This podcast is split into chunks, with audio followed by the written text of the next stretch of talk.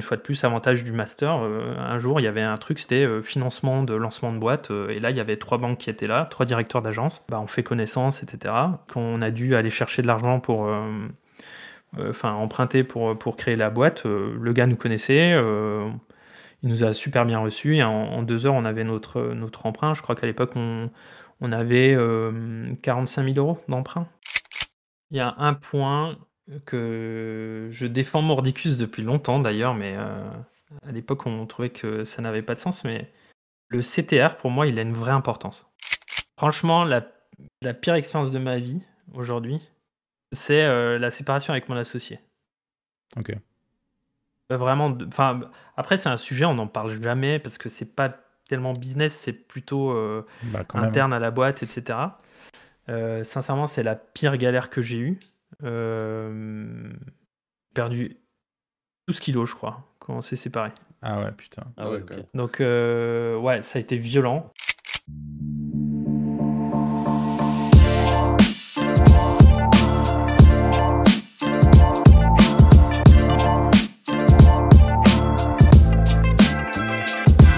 Bonjour et bienvenue dans ce nouvel épisode du Wizards Podcast. Alors comme d'habitude aujourd'hui, comme vous le voyez si vous nous regardez sur YouTube, je suis avec Franck et Anthony, mais on a un invité, Michael. Bienvenue sur le podcast. Comment tu vas? Bah, Ça va très bien, j'espère que vous aussi, et merci à vous pour, euh, pour l'invitation. Bah, merci, bah, avec plaisir. Avec plaisir, ouais. c'est tout le plaisir et pour nous. Euh, on va parler aujourd'hui de ton euh, parcours qui est, très chouette, très inspirant, on est sûr, pour, euh, bah, pour tous les Wizards qui nous écoutent. Pour tous ceux qui nous découvrent au travers de cet épisode, Wizards Podcast, c'est un épisode par semaine, tous les jeudis. on parle de business web, on parle de make money, on parle de SEO, on parle vraiment de tout ce qui peut faire de l'argent sur Internet. voilà, donc si, si ça vous intéresse, considérez un abonnement. Je euh, Franck, est-ce que tu veux commencer ou Anto? Tiens, Anto, je te laisse euh, poser la première question à notre invité. Bah, il va se présenter un peu d'abord quand même. Oui, voilà, c'est vrai, excuse-moi, Michael. C'est vrai que d'habitude, on commence par la présentation. J'en oublie les bonnes manières. Parce qu'on va pas le saccager tout de suite comme ouais, On, te laisse un petit peu expliquer, du coup, euh, Michael, je, suis désolé, le, bah, qui tu es déjà, et puis, euh, et puis dans les grandes lignes ce que tu as fait. Et moi, il y a juste un petit truc en plus de tout ça que, en général, je, pose à nos invités, une petite question. C'est euh, quel a été ton, ton, ton déclic business, en gros? Qu'est-ce qui fait que finalement, tu t'es retrouvé à aujourd'hui avoir ton propre business plutôt que de faire autre chose, de travailler pour euh, dans le salariat. Enfin, tu vois, je, voilà, j'aime bien rajouter ce, petit ingrédient. Ouais, c'est intéressant comme, euh, comme, comme, euh, comme question. parce que c'était pas très legit au début. Enfin, je vais vous expliquer rapidement. Donc, je m'appelle Michael. donc, je suis le fondateur de, de simpleauto.com qui a été lancé en 2012. Simpleauto.com, c'est une, une, marketplace dédiée au centre de contrôle technique qui permet de, booker son contrôle technique euh, automobile euh, euh, à des bons tarifs et surtout c'est hyper pratique parce qu'en gros on choisit le créneau et on book et c'est instantané. et depuis la semaine dernière, fondateur aussi de botmatic.com, qui est une, une, une, solution qui permet en fait de créer son chat GPT personnalisé euh, à partir des données euh, qui sont, enfin, que vous souhaitez. Donc, ça peut être votre site web, ça peut être euh, des documents PDF, du texte, un sitemap, bref, toutes les, toutes les données que vous, vous souhaitez. C'est un bot du coup qu'on va entraîner et qui vous permet d'avoir une interface et de chatter directement pour avoir des réponses instantanées. Voilà. donc pour en revenir à ta question, comment je suis arrivé là? Au départ, enfin, j'ai toujours une fibre un peu, euh, on va dire, euh, vendeuse. Euh, donc, donc depuis gamin, enfin, vraiment, j'aimais bien en fait faire des, petites opérations. Et en fait, ce qui s'est passé, c'est que quand j'étais étudiant en médecine, donc vraiment rien à voir avec aujourd'hui, j'ai fait une première année de médecine et à ce moment-là, euh, j'avais euh, un side business qui consistait donc à acheter des, euh, des, des, produits qui étaient en fait des, des chaussures Nike donc probablement contrefaite. Donc j'en parle aujourd'hui parce qu'il y a prescription, mais voilà, en fait, je c'était pas très légal tout ça. Et en gros, je faisais du ce qu'on appelle aujourd'hui du dropshipping, puisque au départ, j'avais trouvé une paire de, chaussures qui me plaisait sur eBay. Et euh, le gars, le vendeur, je lui dis, euh, bah, écoute, euh, envoie-moi un catalogue si tu et en fait, dans le lien, dans le catalogue, il oublie d'enlever un lien. En fait, du coup, je tombe directement sur le fournisseur. Et je constate que le, gars vend ses chaussures, je crois, 90 euros sur eBay. Je contacte le, fournisseur en direct et là, il, me les vend à 50 euros, moitié prix. Donc, je me dis, bon, bah, ok, je vais passer directement par le, le, fournisseur. Et ce qui se passe, c'est que je reçois euh, les chaussures, elles sont euh, trop grandes. Donc je les vends sur eBay. Elles se vendent en moins de 24 heures. Et là, je les vends 90 euros, donc j'encaisse la moitié. Euh, et l'autre moitié, je me, je me, recommande la paire de la bonne taille.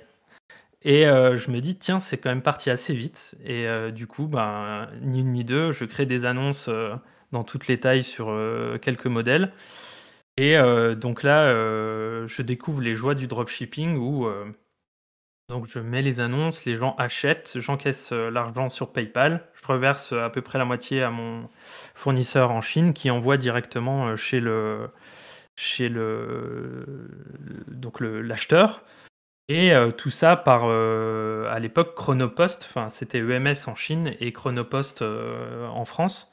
Euh, donc je livrais plus vite que Cdiscount à l'époque. Quoi. Donc c'était complètement euh, dingue. En 5 jours, euh, les clients, ils avaient, ils avaient leurs chaussures, ils étaient ravis. Ils avaient leurs petites Nike. Exactement, les Nike TN qui, étaient, qui sont toujours d'ailleurs indémodables en vogue. Voilà, indémodables. Donc, donc voilà. Et donc ça, quand j'étais étudiant, c'était plutôt cool parce que ça me permettait de vivre beaucoup plus sereinement ma vie de, vie d'étudiant. Après, j'ai mis les copains dans le filon, et puis, euh, puis voilà, ça a duré un, peu de temps. Ok, c'est marrant. Bah, au moins, on a, on a le, déclic en entier, donc c'est cool. Pour une fois, c'est quelqu'un qui vient pas du, des jeux vidéo, ça change. ça reste, ça reste des bis border, quoi. Ah, ah c'était plus que border, ouais. Bien border. D'ailleurs, on a arrêté parce qu'une fois, il y a un colis qui s'est fait arrêter à la douane et là, ça commençait, ça commençait à devenir un peu. Euh, un peu tendu. un peu limite. Donc là, on s'est dit, bon, on va se calmer. Et puis euh, voilà, je suis passé à autre chose. Et euh, donc, c'est là, en fait, euh, donc, bon, je me rends compte que médecine, ça me plaît pas du tout. Enfin, je n'arrive pas à m'intéresser à ce qu'on qu'on fait. Et, et, en fait, on me suggère de regarder ce qui se fait en école de commerce. Je connaissais pas du tout à l'époque. Mmh. Et c'est comme ça, en fait, que j'ai passé des concours et je me suis retrouvé à Lyon en école de commerce pour pour, euh, pour, enfin voilà, pour, euh, pour faire mes études. Et là, je me suis rendu compte que j'arrivais dans un secteur où tout ce qu'on me disait me paraissait évident. Et, euh, je prenais vraiment plaisir à, aller en cours, en fait. Donc, donc ouais, ça a vraiment changé pas mal de choses. Et, et c'est là où je me suis dit, non, mais en fait, faut, faut, continuer là-dedans et, créer ma boîte plus tard. Donc euh, voilà, je, je, je savais qu'à terme, je, je, créerais ma boîte. Trop bien. Alors moi, les gars, je veux absolument que vous lui posiez la question par rapport aux écoles de commerce. Il faut pas, faut pas le laisser. Vas-y, Anto, vas-y. Euh, comme tu sais, nous, on ne pense pas qu'on n'aime pas trop, mais on a souvent des a priori sur les écoles de commerce. Et euh, on voulait te poser la question, est-ce que ça t'a servi pour lancer ton activité? Juste pour en rajouter une couche, hier, on, on, en parlait en disant que les écoles de commerce, c'était des boîtes à chômeurs. Non, vous, vous avez dit ça. non, non, on J'ai juste dit que si tu sortais des grandes écoles de commerce, par contre, tu avais un sacré réseau. C'est vrai, c'est vrai. Je, en fait, je trouve que c'est la seule plus-value euh, des écoles de commerce. Et avant de te laisser répondre, Michael, parce que là, ça, paraît peut-être un peu violent, même, même aux yeux de nos auditeurs, c'est juste, comme l'a dit Franck, on en, a, on en a parlé dans un podcast que nous, on a tourné hier, et on, s'est posé la question, etc., et on a donné notre avis. Et c'est vrai que notre avis, euh, avec bah, les trois Wizards, là, on a tous les deux des avis euh, qui sont assez tranchés. Finalement, on a, nous trois, on n'a pas fait. Moi, j'ai fait une école de commerce, mais qui n'a sans doute absolument rien à voir avec celle que tu as fait toi. Donc, je suis très curieux d'avoir ton point de vue, ne serait-ce que sur la qualité de l'enseignement, ce que tu as appris et tout. Parce moi, ce que j'ai dit pour te donner un peu, pour que tu puisses visualiser, euh, j'ai dit clairement que moi, mes études dans la globalité du collège, enfin, tu vois, je, je n'avais vraiment, à mes yeux, servi à rien ou vraiment à pas grand-chose. Tu vois. Euh, donc, on est très curieux d'avoir ton avis à toi là-dessus, ta propre expérience, qui est du coup sans doute beaucoup plus complète que la nôtre aussi. Alors, euh, pour ce qui est de, des, des- des études, je crois que vraiment il faut dissocier deux choses. C'est euh, ce qu'on peut attendre des études, c'est-à-dire acquérir des compétences. Et il y a tout, euh, tout ce qui n'est pas directement de l'acquisition de compétences et qui est euh, ce que je- moi je mets dans le savoir-être et le savoir, euh, savoir-être ensemble en fait. Et à mon sens, là où ils sont assez bons en école de commerce, enfin en tout cas, l'expérience que j'ai eue, c'est que ils,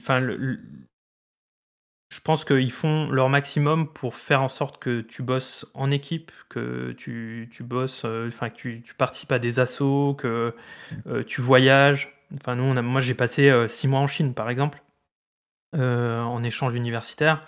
Enfin des souvenirs incroyables. Enfin c'était c'était vraiment vraiment trop bien. Euh, Enfin, je suis allé à Prague aussi. Enfin, bref, on, s'ouvre quand même un petit peu euh, à plein de, plein de choses qu'on ferait pas forcément euh, de soi-même à cet âge-là. Donc, donc je, pense que voilà, il y a, y a- pour ce qui est des compétences une chose qui est souvent un cran en dessous de ce qu'on peut attendre. Et après, il y a le, le savoir-être, le, le, le, fait de, de, de, rencontrer des gens, de, enfin voilà, euh, de se créer un réseau, euh, etc. Et là, je trouve que vraiment, il y a une vraie plus-value sur les écoles de commerce.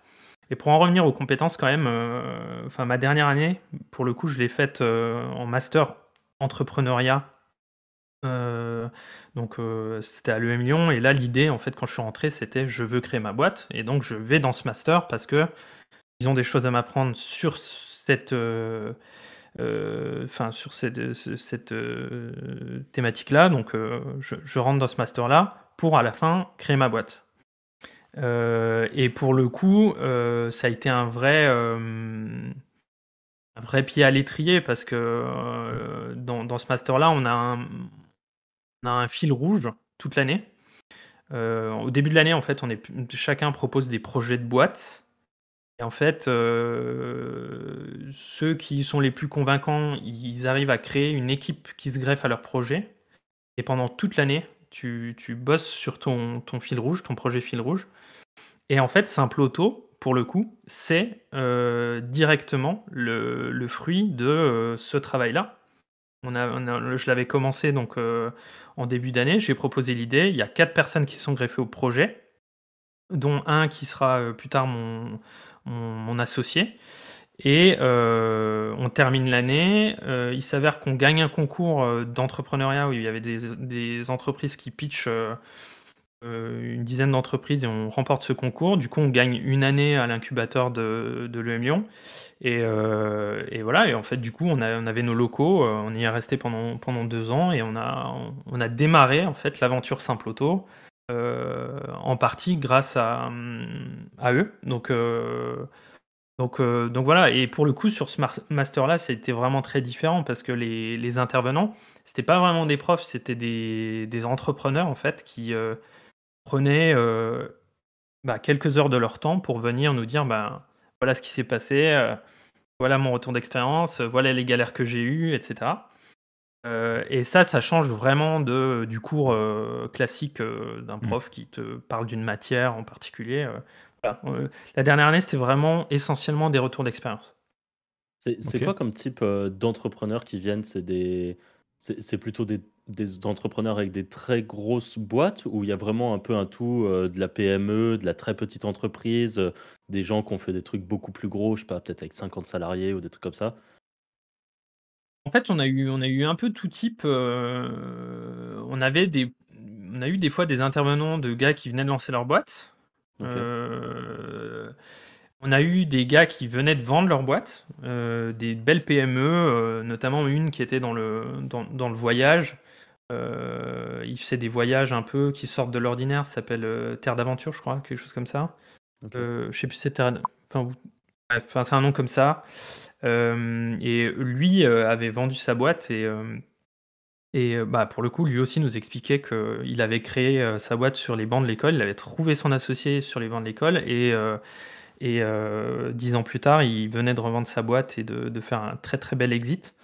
Donc, donc voilà, on a eu aussi le PDG d'une boîte qui s'appelle Aramis. Je crois qu'ils ont changé de nom entre temps, mais ou un Maris, je sais plus, enfin un truc comme ça. Ils font du recrutement en fait pour euh, cibler pour euh, les consultants, les ingénieurs, etc. donc pour les entreprises, ça c'est une boîte qui, a eu une, croissance fulgurante. ils sont internationaux, ils sont dans tous les pays. Enfin, c'est une énorme boîte. et, voilà. Donc voilà, il y avait vraiment tout type d'entrepreneurs. Après, on avait aussi des avocats euh, de temps en temps. Euh, ça, c'était hyper intéressant. Enfin, euh, qui nous faisaient des, retours d'expérience sur des cas clients qu'ils ont eu, des galères, etc. Comment ça a été géré, etc. Donc en fait, cette année-là, elle a été vraiment, pour le coup, hyper, hyper intéressante. là, j'ai vraiment pris mon pied. Là, où c'est beau, c'est qu'au final, c'est un projet étudiant plus plus, hein, évidemment, parce que tu es, quand même avancé dans les études, mais c'est ton business principal aujourd'hui, c'est quand même un projet qui a été monté au sein des études, ce qui est beau. Ce qui, ce qui est du ouais, ouais, bah c'est clair que c'est. Enfin, même aujourd'hui, avec le recul, je me dis, ah tiens, c'est rigolo. Il y a toujours ce lien avec euh, l'école, donc c'est rigolo. Ce qui, du coup, je te cache pas, me fait un peu changer d'avis, tu vois. D'écouter ton, ton, ton, ce que tu viens d'expliquer là. Je pense que c'est que. Mais parce que moi, j'ai un autre, j'ai une connaissance qui sort de Schema pareil, tu vois, c'est des grosses écoles. Et en vrai de vrai, tu as, quand même un réseau et des compétences. C'est rien à voir. Franchement, si les gens qui ont la possibilité de faire ce type d'école, moi, je pense mm. qu'il faut le faire. Vraiment, euh, je pense que. Ok. C'est intéressant d'avoir l'avis de quelqu'un qui a, qui a vécu ça dans une grosse école, on va dire. J'allais dire une vraie école, mais c'est un peu méchant pour mon ancienne école. Mais du coup, qui sans doute vit des choses très différentes de celles que j'ai pu vivre de mon côté. Euh, voilà, donc c'est ok, très, très chouette d'avoir euh, d'avoir ce retour-là. Et c'est vrai que c'est quand même ouf que, que, tout ça, ça soit un projet à la base euh, qui, part de, de l'école. quoi C'est génial d'avoir eu cette opportunité-là aussi.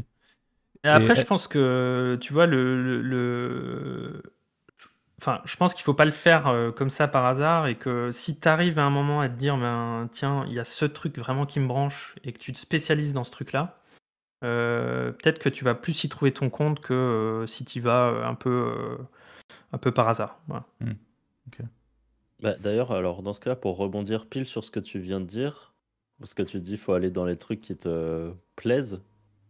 Pourquoi simple auto? Justement, c'est un sujet qui, qui de base t'intéressait ou c'est parce que tu as vu la man business que ça pouvait générer Ou est-ce que tu as quelqu'un dans ta famille qui faisait du contrôle auto et tu te dis, tiens, euh, bon bise? En fait, Simple Auto, au départ, le projet, c'est de faire, euh, beaucoup plus que le contrôle technique. Le, but au départ, c'est de dire, bah, ok, on va permettre aux gens de, de booker euh, leur révision en ligne directement. pourquoi? Parce que l'année d'avant, enfin l'année avant mon master à l'EM Lyon, je suis en alternance. Et euh, je suis en alternance dans une, euh, euh, concession automobile qui s'appelle Smart. Enfin, vous les Lyonnais, vous voyez bien où elle est. mais voilà, donc je suis vendeur auto chez, chez Smart. J'ai vraiment une pure expérience là-bas de vente à la dure, mais hyper enrichissant et hyper intéressante. Enfin, du coup, c'est la maison Mercedes en plus, donc euh, euh, enfin des, formations, euh, tout est hyper structuré en fait chez Mercedes. les, process de vente, enfin on avait des clients mystères, des trucs comme ça où on était, on est, ils nous notaient en fait sur sur la qualité de nos nos, les, des entretiens qu'on menait, etc. Pour le coup, vraiment bonne école. Enfin, d'une manière générale, je pense que la vente automobile, ça fait partie comme ça de ces secteurs un peu un peu euh, touchy, mais euh, quand tu arrives à t'en sortir là-dedans, euh, derrière, je pense que tu peux vendre à peu près ce que tu veux. Donc, très très formateur. Et, et en fait, ce qui se passe, c'est qu'à ce moment-là, j'ai mon fichier client et dans, nos process, ils nous disent ben, vous avez votre fichier client, tous les ans, vous devez appeler vos clients. Donc, tous les jours, j'avais des alertes dans mon CRM qui me disaient appelez monsieur un tel ou madame un tel. Et la règle, c'était essayer de décrocher un rendez-vous pour renouveler son, véhicule, euh, puisqu'on vendait de la LOA à l'époque, de la location avec option d'achat. Donc essayer de, voilà, de lui reprendre son véhicule et lui en revendre un neuf. Et euh, si euh, c'est pas possible euh, et qu'il n'a pas fait l'entretien, relancez-le et di- dites-lui de, faire l'entretien de son véhicule parce que de toute façon c'est inclus dans son forfait. Nos, mécaniciens sont à l'arrêt, notamment la période de novembre à février. Il y avait un espèce de trou à l'atelier où les, les mécaniciens en fait avaient pas de boulot. Et, euh, donc eux, ils nous disaient, mais vraiment, appelez-les, c'est dans leur entretien, c'est inclus, c'est dommage qu'ils ne la fassent pas, donc dites-leur de venir euh, entretenir leur véhicule. Et euh, du coup, ce qui, ce qui se passait, c'est que moi, je les relançais, je leur disais, ah ouais, ben, vous avez vu, vous avez votre révision à faire, est-ce que vous voulez qu'on prenne rendez-vous? Ah oui, pourquoi pas, hop, je l'ai passé à, à l'atelier, le, le réceptionnaire atelier fixe un rendez-vous. Et en fait, comme ça, juste en les relançant par téléphone, je me rends compte que euh, franchement, euh, deux clients sur trois prennent le rendez-vous pour la, pour la révision. Et en fait, à ce moment-là, je me dis, c'est pas possible. On doit pouvoir automatiser ça. euh, mais, mais, mais pour toutes les concessions, enfin, ils doivent tous avoir le même problème. Et il se passe aussi un truc, c'est qu'à ce moment-là, j'ai un client, un client Smart euh, qui, euh, qui, lui, a quatre centres de contrôle technique. Il me dit euh, non mais nous c'est pareil, c'est même encore pire. Moi j'ai quatre centres, les quatre sont vides en ce moment. Donc on était, je sais plus fin ou début d'année. Donc voilà, il me dit c'est pareil, etc. En fait tout ça, ça reste dans un coin de la tête. Et quand j'arrive à l'EM Lyon et qu'il s'agit de, de, de, créer un projet, là ça, ça, ça éclot. Je me dis euh, tiens, il y a peut-être un truc à faire là-dessus. Et euh, voilà, c'était le début de l'aventure. Et euh, finalement, on n'a pas fait la révision parce que c'était trop complexe. On a trouvé que c'était vraiment compliqué parce qu'il y a des histoires de durée de prestation, euh, facturation qui sont quand vraiment plus touchy. Et c'est comme ça qu'on s'est retrouvé sur le contrôle technique. voilà. Ok. Ah, C'est assez impressionnant comme. euh, Enfin, du coup, le, le process avant d'en arriver euh, là, c'est très intéressant. Mm. Et comment, en gros, que ça a été quoi ensuite les, les étapes, par exemple, euh, Simple Auto, euh, ça a toujours été un site web à la base, ou est-ce que je suppose que oui? Et hum, comment au début vous avez fait, parce que tu es dans une école de commerce, t'es pas avec des devs et tout, comment tu fais pour avoir ta base dev, on va dire, ou ton site? Est-ce que c'est euh, à la base juste un petit site comme ça que vous avez fait vous? Est-ce que dès le début c'est parti avec des devs, euh, un truc sur mesure, euh, tu savais déjà ce que, enfin, ou l'équipe, vous saviez déjà ce que vous vouliez? En fait, la grosse qualité du master entreprendre à l'UM Lyon, enfin j'y reviens, mais c'est qu'en gros ils vont chercher à peu près la moitié d'ingénieurs et l'autre moitié marketing Mhm. commercial. Ok. Ah. Et, typiquement, euh, je t'ai dit qu'il y avait quatre euh, personnes qui étaient venues sur le projet, on était quatre. Donc on est, moi j'étais profil commercial, il y avait euh, une fille qui était profi- profil plutôt marketing. Et il y avait deux gars qui étaient plutôt profil ingé, dont, un qui, faisait de- qui venait de, de l'INSA. Voilà. Euh, et donc c'est avec lui d'ailleurs qu'au final on a, on a créé euh, Simple Auto. Euh, donc voilà. Après, euh, malgré tout, c'est pas lui qui a développé la, la première version du site. Donc ça c'est un Ok. gros learning aussi sur l'association. Mais c'est pas lui qui a développé le premier site. En fait, on a, bah, pareil, une fois de plus, avantage du master. euh, un jour, il y avait un truc, c'était euh, financement de lancement de boîte. euh, et là, il y avait trois banques qui étaient là, trois directeurs d'agence. Et bah, on fait connaissance, etc. Et, et quand, il- quand on a dû aller chercher de l'argent pour, enfin, emprunter pour, pour créer la boîte, le gars nous connaissait. il nous a super bien reçus et en, en deux heures, on avait notre, notre emprunt. Je crois qu'à l'époque, on, on avait euh, 45 000 euros d'emprunt pour, pour Attends, lancer la boîte. Ça, c'est toujours au sein de l'école? Genre pendant Ouais. que tu es étudiant, ils vous Ouais. mettent en relation avec des banques et vous, Ouais. vous faites Ouais, déjà un emprunt. Ouais, c'est un autre game aussi. hein. Non, parce que pour, pour, pour dire, euh, enfin, moi je suis passé par une petite école de web qui était aussi or- orientée un peu entrepreneuriat et tout ça. Euh, jamais de la vie où on avait des trucs comme ça. Tu vois, C'est pour ça, c'est- je te dis, c'est cheat code. c'est pour Ah, ça. c'est pas cheat bah, code, en tout mais cas, non, mais Tu peux le faire, bah, faut le faire. T'as- t'étais, euh, vu que tu étais bon dans ton domaine, tu as été pris dans une belle école. euh, qui dit belle école dit euh, belle relation, je suppose, prestige, tout ça. Tu vois, je pense que les directeurs de banque, ils viennent, évidemment, ils se disent c'est peut-être les futurs PDG du CAC 40 ou je sais pas quoi. ils ont tout intérêt à t'avoir dans la poche dès le début. Non, mais Mm. complètement. Et enfin,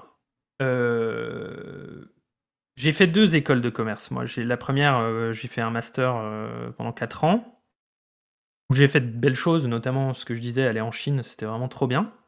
Euh, et pour le coup, là, je me- dans cette école-là, elle était sur- sur- j'ai- j'étais un peu sur ma faim, quoi. J'étais, je sentais que j'aurais bien aimé qu'il soit un peu plus pushy sur les enseignements, euh, qu'il y ait plus de retour d'expérience, etc.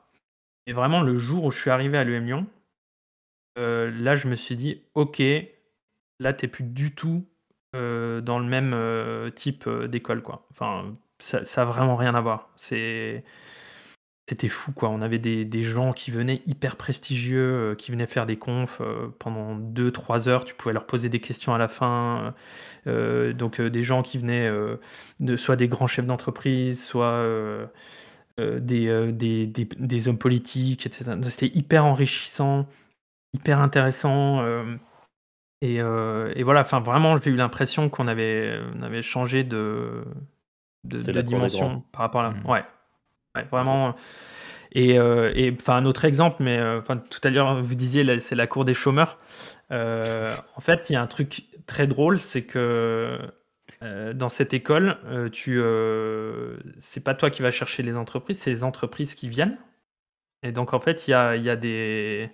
Il y a des espèces de forums où euh, un coup tu arrives dans l'école et là tu as une zone entière où euh, il y a tout- toutes les boîtes les plus prestigieuses du CAC 40 qui sont là et qui en fait euh, se battent pour choper ton CV parce que euh, ils savent que ben il y a, il y a assez finalement assez peu de candidats à, à l'échelle de leur boîte. Ils recrutent des milliers de personnes donc euh, Mhm. et là ben en fait euh, pour le coup il y a il n'y a pas tellement de chômage. hein. Euh, généralement, tu es embauché avant d'avoir fini ton avant d'avoir fini ton master. Bon. Bah voilà, on s'excuse du coup pour nos, nos Pour toutes nos précédents, médisances. nos- toutes nos médisances.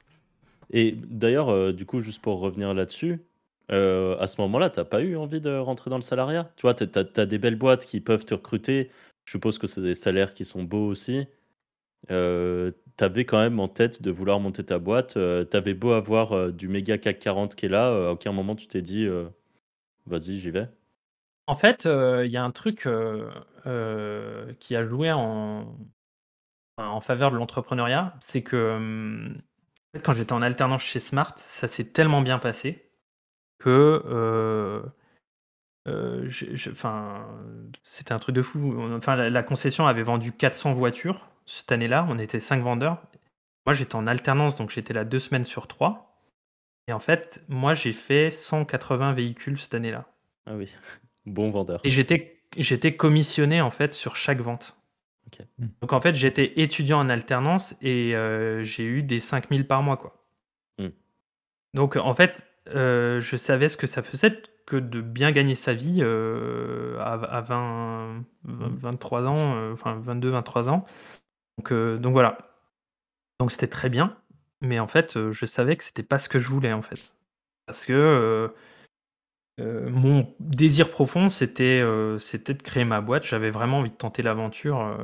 Et c'est pour ça que, du coup, en étant en alternance chez Smart cette année-là, j'ai tenté le concours d'admission à, à l'EM Lyon parce que vraiment, j'avais ça en tête et je voulais absolument créer ma boîte à la sortie. Ok. Est-ce Ok, que ok. euh, tu veux Anto, partir sur les questions? Parce que j'en ai plein, moi. An- Anto, il en a beaucoup aussi. Ouais, mais il en a répondu à pas mal. J'avais mis levée de fonds, mais au final, c'est pas une levée de fonds que t'as fait, c'est le Mm. prêt grâce à l'EM Lyon. C'était, je voulais savoir comment t'avais financé, mais tu vois, t'as déjà Mm. répondu. c'est grâce à l'EM c'est-à-dire que oui, on a été en contact avec le, banquier, mais au final, en mm. fait, c'est ce qui s'appelle aujourd'hui BPI France. Mm, c'était la BPI qui garantissait l'emprunt. Et ça, c'est. Franchement, c'était un projet un peu sexy. que tu crois, le banquier, il se mouille pas trop parce qu'il c'est garanti par la BPI, donc tu peux aller le décrocher assez facilement. Enfin, faut aussi s'enlever ces barrières-là, c'est-à-dire que souvent on se dit ouais c'est pas pour nous, etc. Et alors qu'en fait, des fois, il suffit d'y aller et, tu peux décrocher ce, type de prêt sans trop de problèmes. Ok. Est-ce que tu as déjà été éditeur de site ou pas du tout? Enfin, aujourd'hui, en fait, est-ce que toi, aujourd'hui, tu fais du SEO, par exemple, pour Simple Auto ou c'est quelque chose que tu délègues? Comment, Comment techniquement tu te positionnes? C'est assez drôle parce que pendant très très longtemps, je pense pendant les cinq premières années de la boîte, j'étais, euh, c'était mon objectif principal, c'était d'être numéro un sur euh, contrôle technique, etc. Ce qui a été le cas en 2015, 2016, 2017. Tu tapais contrôle technique, le premier site qui sortait c'était Simple Auto. Euh, donc terme générique, on était le premier et on est resté premier sans bouger pendant trois ans. Euh, et, en fait, je me suis rendu compte à un moment que euh, je mettais ma priorité au mauvais endroit. Donc c'était joli, ça faisait bien d'être numéro un euh, sur la thématique, mais en fait, ce qui comptait, c'était de faire du chiffre d'affaires et donc de recruter des centres de contrôle technique qui veulent bien bosser sur la plateforme. Et le jour où j'ai changé ça, ça, ça, ça, a changé la boîte. Ok. C'était quoi le fonctionnement avant et après? En gros, avant, tu n'avais pas beaucoup de contrôle. Euh, en gros, tu avais beaucoup de trafic, mais pas beaucoup de centres. et exactement. après, euh, tu as fait en sorte d'avoir beaucoup de centres. Ouais, exactement. En fait, c'est juste. Euh, probablement, il y a un meilleur des deux mondes, c'est-à-dire faire une grosse audience et avoir, avoir un maximum de, centres qui bossent mmh. sur la plateforme. Mais aujourd'hui, en fait, ce qui se passe, c'est que globalement, quand tu vas taper contrôle technique plus une ville, ou contrôle technique pas cher plus une ville, si on a un partenaire dans cette ville-là, on est euh, soit, soit un, soit deux sur Google. Et ça, ça m'importe beaucoup plus que d'être numéro un sur contrôle technique. Pendant trois ans, on a été numéro un sur contrôle technique, et en fait, c'est une, une, requête générique où les gens cherchent à, s'informer, mais ça transformait pas du tout. Mmh donc, euh, donc j'ai arrêté de me focus là-dessus et, euh, et, maintenant euh, je, je, passe plus de temps à, voilà, recruter des centres et à faire gaffe au SO local mmh. pour, aller chercher, ben, du coup, une fois que j'ai un partenaire, aller chercher des clients à l'endroit où il y a le mmh. partenaire. Aujourd'hui, vous êtes combien? Excuse-moi, Franck, chez, chez Simple Auto, vous êtes, vous êtes combien en tout? Alors, aujourd'hui, moi, je suis tout seul. Je me suis séparé de mon associé. Ouais. Euh, et, euh, et, après, euh, par contre, je travaille uniquement, enfin, je travaille qu'avec des freelances. Donc, j'ai quatre devs aujourd'hui qui bossent sur Simple Auto. quelqu'un au support client aussi. Donc, donc et en fonction de mes besoins, je, travaille essentiellement avec des, des, des freelances. Ok. Et comment, du coup, tu arrives à. Comment se passe le fait d'avoir des prestataires dans chaque ville? Genre, comment est-ce que c'est eux qui viennent à toi? Est-ce que tu, au final, tu as, un modèle qui est un peu en mode euh, rank and rent ou pas vraiment? Est-ce que comment ça fonctionne? Ouais, c'est un peu du B2B2C en fait. Ben, euh, en gros, mais, enfin, mais aujourd'hui, ce qui se passe, c'est que je, je vais démarcher, je cible une ville, je vais démarcher des centres de contrôle technique à cet endroit-là. Une fois que je le rentre, euh, je, à ce moment-là, je, je, cherche à ranker sur, euh, au niveau local et on, fait du, euh, du media buy aussi. Donc, donc voilà, on, pousse aussi en, pub sur, sur le, local, sur ces centres. Ok, bah, Ça, ça, allait être une de mes questions, justement, tes acquisitions de trafic, comment tu faisais, tu vois, est-ce que tu es en mode 100% SEO et au final, bah, on le voit là avec les, euh, les mouvements qu'il y a beaucoup avec Google et tout, euh, c'est quand même mettre euh, beaucoup d'œufs dans, le même dans le même panier. Ouais, c'est dangereux. C'est dangereux. Ben, en fait, bon, en gros, c'est pas compliqué, mais il y, a, le, donc le, SEO, évidemment, il y a les, la pub, et puis après, il y a aussi ta base client, parce que, ben, évidemment, les gens qui ont acheté leur contrôle technique il y a, il y a deux ans, ben, enfin, ouais, tous les deux ans. Tu email, en fait. Ils ont besoin de. Ouais, ouais, tout à fait, ouais. Donc et ça, ça fonctionne assez bien. On a des clients, et après en fait, il y a un il y a vraiment un point, pour moi, c'est un point euh, vraiment très très important, c'est le, euh, les retours clients, enfin le taux de satisfaction. Et je crois que, enfin aujourd'hui, on utilise Google Customer euh, Ratings et on, est à 4,8 sur 5 sur plus de 1000 avis. donc vraiment, ça c'est priorité. Enfin, c'est une obsession en fait. Euh, c'est obsessionnel, vraiment. C'est-à-dire que il m'est arrivé de, euh, plusieurs fois d'avoir un, avis négatif sur Trustpilot.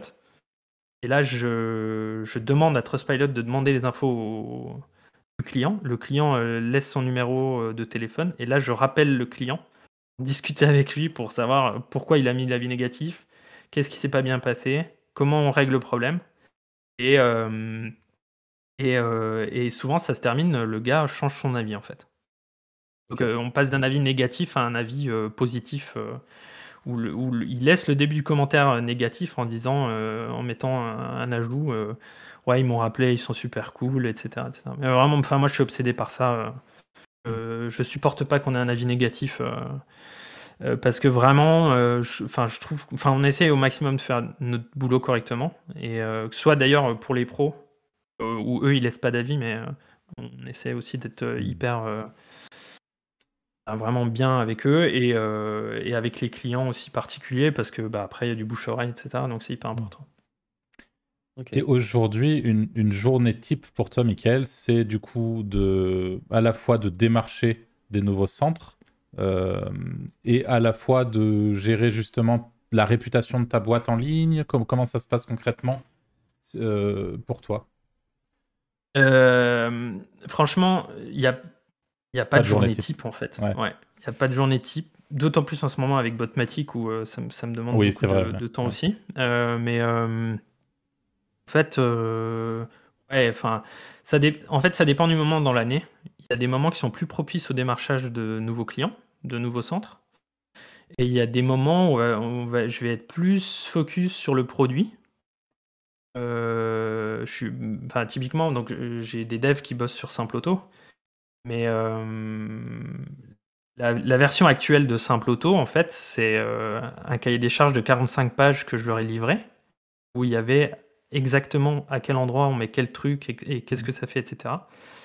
et je leur avais livré le, HTML et le CSS avec. Donc eux, ils ont dev la partie back-end, mais Enfin, je suis hyper impliqué dans le produit. Euh, enfin, je, suis ça de très très très près. Et euh, c'est hyper important en fait. D'ailleurs, c'est pour ça que je mets autant de budget sur euh, le produit, c'est que il est tout le temps, tout le temps, tout le temps en train d'évoluer. C'est il y a vraiment des gros investissements logiciels parce que pour moi, en fait, étant tout seul, il faut qu'il y ait un maximum de choses qui soient gérées plus ou moins automatiquement. voilà, donc c'est hyper important. OK. J'ai une question, parce que je connais, je vais je veux pas je veux pas si tu veux la dévoiler, donc je vais la poser large. Euh, comment tu gères le le paiement avec les les les les réservations des clients? C'est-à-dire? Euh, entre ton le le contrôle technique, enfin le centre et toi? Qui comment, euh, tu vois? Ah, comment tu sais qu'en gros ils ont payé, euh, que tu te fais Ouais, pas voilà. Euh, qui c'est qui gère la facturation, tu vois? Quand est-ce que tu vois, le client il paye chez toi, il paye chez Ah oui, OK. Ouais, ouais. Euh, non, non, donc au début on a on a essayé en fait d'avoir, paiement, paiement, sur place ou en ligne. Donc, les gens choisissaient, ce qu'ils ce qu'ils voulaient quoi. En fait, on s'est fait pas mal, gruger par les centres. Donc, euh, du coup, on s'est dit, euh, tiens, euh, pas incroyable comme expérience. vraiment, on avait le sentiment de se faire rouler, quoi. Alors, ils avaient des taux d'annulation de, l'ordre de 20%. du coup, on savait pas si c'était du lard du cochon, si c'était des, fausses, réservations ou, ou simplement eux qui nous disaient que le client n'était pas venu et comme ça, ils avaient une commission gratuite, entre guillemets. Euh, et du coup, en fait, on a basculé très vite le paiement obligatoire euh, en ligne. Du coup, on encaisse, euh, et ça, du coup, c'est très bien. C'est bah, une des clés aussi de, du gain de temps, c'est-à-dire qu'on ne court jamais après une facture, puisque c'est nous qui reversons l'argent au centre de contrôle technique. Ok. Bah, ce, qui Ouais. est, ce qui est mieux, en plus safe, on va dire. euh. Bah franchement, hein, on pense à tous les affiliés qui nous écoutent, qui se font shave à longueur de journée. hein. Il faudrait faire pareil. Euh, Ouais, mais après, euh, après euh, je, fais, je fais presque de l'affiliation en fait. Hein. Enfin, ni Hmm. plus, enfin, Oui, mais du coup, c'est que tu encaisses et tu. Ouais, Ouais. et tu. C'est ça qui est intéressant. C'est vrai que c'est chouette aussi de. Et, au- et j'ai une autre question. Et, et au niveau des, de tout ce qui est synchronisation des calendriers, etc., comment tu arrives à gérer? Parce que tu travailles avec plusieurs centres, plusieurs marques, peut-être même des indépendants qui n'ont Ouais. peut-être pas de service informatique ou des choses comme ça. En fait, ça, euh, c'est un truc que moi j'avais en tête sur la V1. Donc en 2012, quand on conçoit le produit, je me dis, il faut qu'on trouve un moyen de nous connecter à leurs agendas directement. Et, euh, et euh, du coup, la V1, on l'externalise. Donc petit budget, c'est presque une preuve de concept en fait. Euh, du coup, impossible de faire ça. Donc les gars géraient et euh, c'était horrible quoi. Ils, devaient ouvrir chaque créneau horaire qu'ils voulaient mettre sur la plateforme. Euh, donc ils passaient un temps mais monstrueux en fait à juste ouvrir les créneaux. Et puis après, une fois qu'ils avaient des réservations de leur côté, il fallait qu'ils les ferment pour pas qu'il y ait de doublons sur, sur les créneaux. Après, on sort la V2 cette fois qui est développée par mon associé. Et là, en gros, on génère des créneaux par défaut et ils ont fermé en fait les créneaux. Ils ont juste la deuxième partie entre guillemets, euh, mais ils ont quand même plein de doublons et tout. Et ça, c'est une grosse source d'insatisfaction client. Et moi, je suis un peu pushy à l'époque euh, avec mon associé. Je lui dis, euh, il faut absolument qu'on qu'on simule une connexion en fait, tout simplement. On va, on va aller les créneaux. Enfin, nous, moi, j'avais fait les démarches auprès des réseaux pour essayer d'avoir une vraie connexion via API. Et euh, on est dans le milieu du contrôle technique, quoi. Donc euh, les gars euh, sont Hmm. juste la tech, c'est pas du tout leur sujet, quoi. Donc et les réseaux, moins ils en font, mieux ils se portent. Donc à ce moment-là, en fait, on, je, me dis, bah il y a une solution. Venant du SEO, je me dis, bah, on va scraper. On va scraper les créneaux. Et là, euh, du coup, le truc, c'est qu'il y a genre euh, au total euh, une dizaine d'agendas différents. Donc, donc c'est-à-dire en fait pour chaque agenda, faut avoir une solution de, de scrapping plus la maintenir quoi. Et donc, sujet, gros sujet de Discord avec mon associé à l'époque. Et finalement, en fait, quand il est parti, c'est la première chose que j'ai faite, c'est V3 euh, plus euh, euh, scrapping, où là j'avais un dev qui s'occupait que de ça. Et lui, il avait des grosses compétences en scrapping parce qu'il avait travaillé pour une boîte qui s'appelle Autovisual. Il faisait en fait de la data, enfin de la collecte d'annonces, notamment sur le Bon Coin. Il allait chercher les annonces automobiles. Et en fait, il sortait des statistiques. Et, par exemple, si tu voulais vendre ta voiture, tu disais, ben, moi j'ai telle voiture, etc. Euh, euh, et ça te disait, ben, en fait, votre véhicule, vous devez le, la vendre, le vendre à tel prix. Et le prix de déclenchement, c'était le prix, etc. Et ils avaient des statistiques comme ça sur tous les types de véhicules. Donc c'était des gros, gros, gros scrappers. Et euh, moi, j'étais allé le chercher directement, en fait. Je, je l'avais identifié et c'est moi qui l'ai contacté. Je lui ai dit, on a besoin d'un mec calé en scrapping pour, pour Simple Auto, euh, je veux bosser avec toi.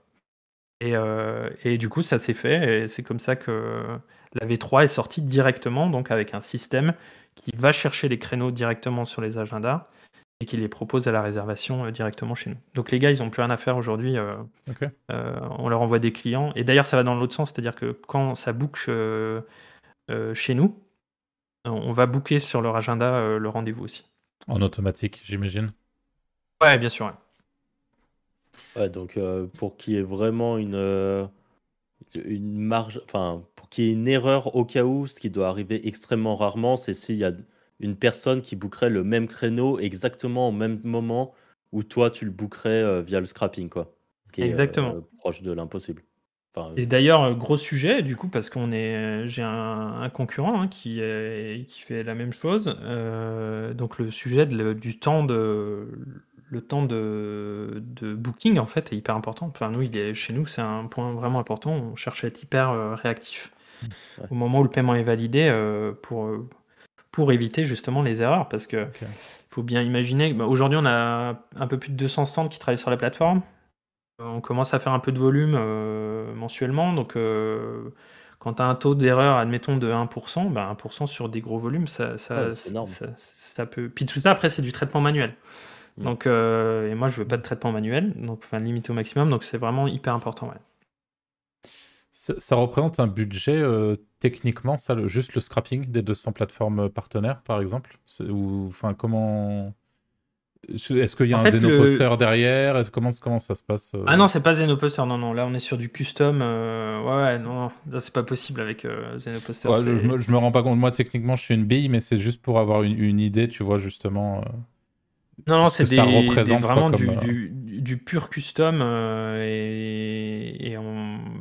Ouais, c'est un, un, gros budget. Alors, c'est pas tant le, le le scrapping qui coûte de l'argent, c'est plus le fait de maintenir le, système euh, de scrapping et euh, faire en sorte qu'il y ait à nouveau le moins d'erreurs possible.